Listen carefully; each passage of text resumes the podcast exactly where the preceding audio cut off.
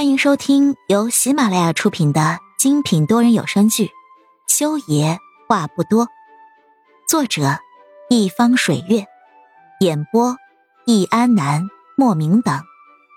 本书全部免费，记得订阅收听哦。第二集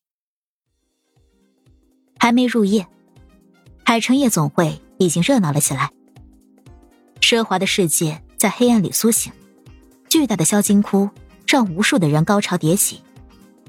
不过，对于何影来说，他只是换了个地方上班而已。七点整，他准时从幼儿园下班赶过来。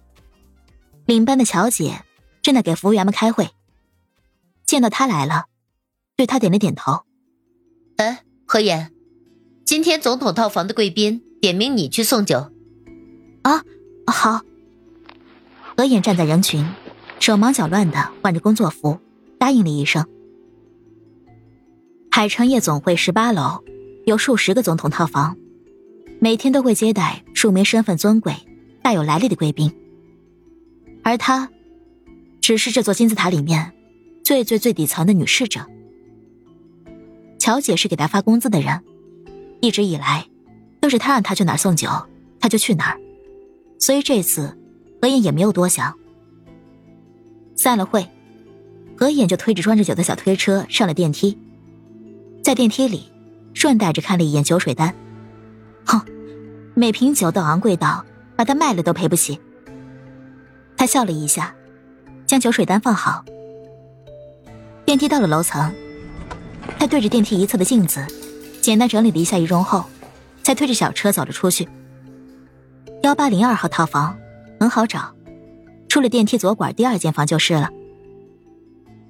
他站在套房门口，深呼吸一口气之后，将送酒、介绍酒的标准程序在心里默念了，然后伸手按响了门铃。门铃响了，何眼双手叠放在小腹处，脸上保持着得体的微笑，等待着房间里的人开门。咔嚓一声，有人开了门。何眼看清楚了，开门的人是个男子，他展颜笑了一下：“先生您好，我是海城安排给先生送酒的服务员，先生，您点的酒水都替您送上来了。”何眼说着，热情的展示着小推车里面的酒。套房里的男人隐匿在黑暗里面，目光在何眼身上上上下下的扫了一遍，没说话，只是侧身让了一下，示意何眼。把酒送进去。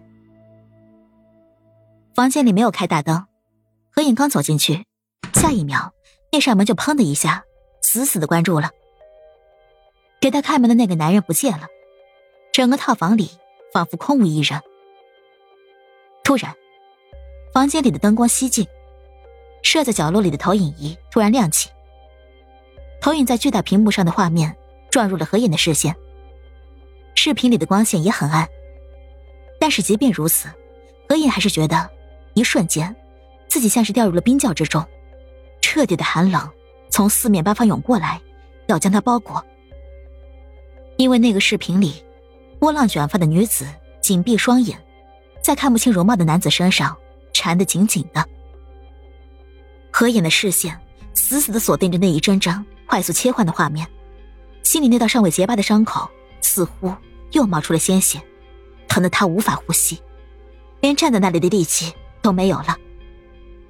因为视频里的女人，就是他。视频里的男人，是裴木修。那一次，是错误的开始。他稀里糊涂的跟裴木修上床了，又稀里糊涂的嫁给了他，到最后，还稀里糊涂的失去了那个孩子。那个时候，他一直以为。只要自己足够努力，就算裴木修是一块冰，也会被他捂化。那个时候，他一直以为，他爱他就够了。那个时候，他是那么的蠢。屏幕上的好戏一幕幕的还在继续。何眼站在房间中央，任由回忆如同潮水一样的在他脑海里汹涌。这是从失去了那个孩子之后的两年来，他第一次这么彻底的去回忆。从小到大，他都是一个很习惯忍耐的人。从父亲出轨到母亲自杀，到最后被逼得生下了一个死胎，他总是习惯性的退让，隐藏自己的情绪，如同一只刺猬一样的蜷缩起来，将最柔软致命的地方藏起来。而裴木修，裴木修是个恶魔，他一次次的伤害他，从来都是挑他最疼的软肋下手，不是一招致命。仿佛他在折磨他的这件事上面，总是意犹未尽。